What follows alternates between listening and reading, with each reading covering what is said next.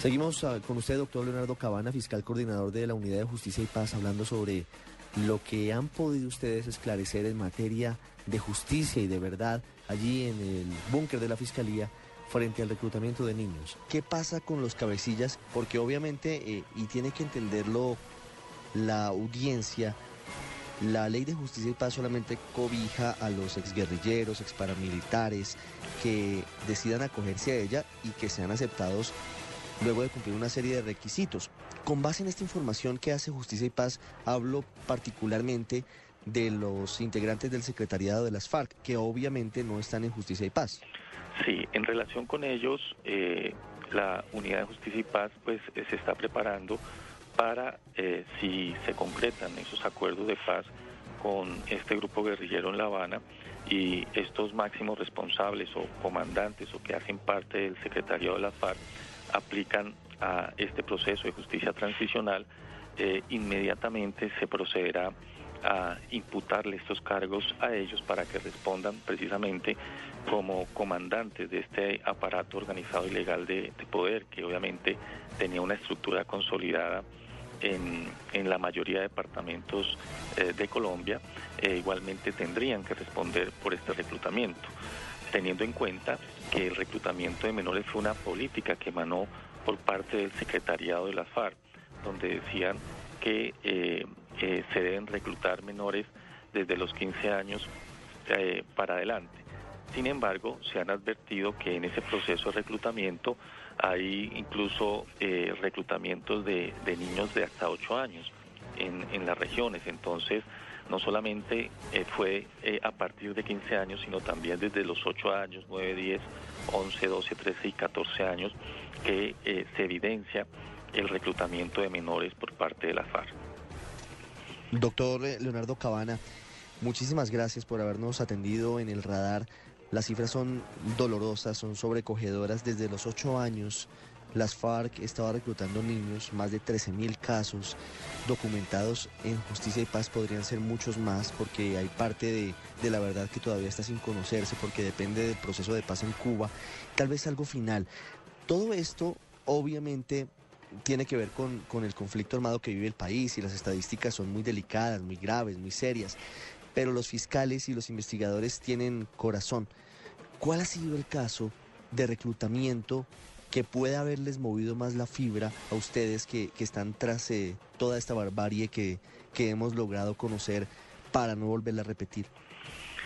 Eh, la verdad es ver cómo esos niños que fueron reclutados siendo menores, hoy algunos de ellos ya siendo mayores y afrontando este proceso de justicia y paz, eh, ver cómo emocionalmente se encuentran en un estado prácticamente de, desequilibrio, sin, sin ganas de desarrollar un proyecto de vida al lado de sus padres, eh, ver cómo se rompieron esos núcleos familiares, eh, esa posibilidad que tenían estos menores de, consolidar, eh, de consolidarse como persona y socialmente en las regiones, ya no quieren volver a su lugar donde, donde nacieron, donde, de, donde son oriundos. Y, y, si el Estado no, no, no, se, no, se, no desarrolla una atención integral en relación con, con estos menores que hoy en día, pues lo que señalo son ya, ya mayores de edad, estarían eh, muy cerca de, de, volver a ser parte de algún grupo organizado al margen de la ley. Entonces, eh, la verdad es ese impacto que le genera a uno el hablar con estos jóvenes y ver cómo eh, tuvieron que desarrollar acciones de homicidios, de desapariciones, de, matar incluso a sus mismos compañeros por alguna orden que daban los comandantes por alguna falta disciplinaria que hacían al interior del grupo, eh, cómo fueron sometidos a, esa instrucción en el manejo de armas y posteriormente para eh, materializar todas esas acciones delictivas y cómo eh, al momento de, mencionar los combates que se generaban eran prácticamente la punta de lanza de los grupos y, verles en la expresión el miedo que aún les genera eh, recordar y, vivir nuevamente de pronto, abstraer esos momentos que tuvieron que padecer como menores de edad dentro del marco del conflicto. Los niños eran la carne de cañón y siguen siendo en algunas zonas del país de la guerrilla de las FARC. Y todo esto nos llama a la, a la reflexión sobre lo que queremos realmente si pretendemos cerrar el círculo y la espiral de violencia del país, darle oportunidades a todos estos niños que llegaron a la guerra siendo muy pequeños, se hicieron hombres en el monte y vieron tanta barbarie y solamente en muchos casos saben hacer eso, disparar, cometer actos eh, violentos y todo esto es el reto fundamental hacia el futuro. Doctor Cabana, como siempre, gracias por haber estado con nosotros, por habernos hablado aquí en el radar de esta realidad que es tan dolorosa y que a veces se quiere ocultar y que incluso las FARC no quieren admitir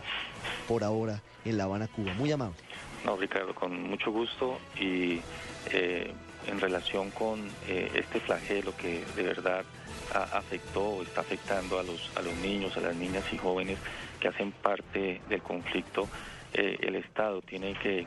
empeñarse en, desarrollar todas las acciones posibles para que estos niños y ahora jóvenes puedan eh, reintegrarse a una vida civil y obviamente sacarlos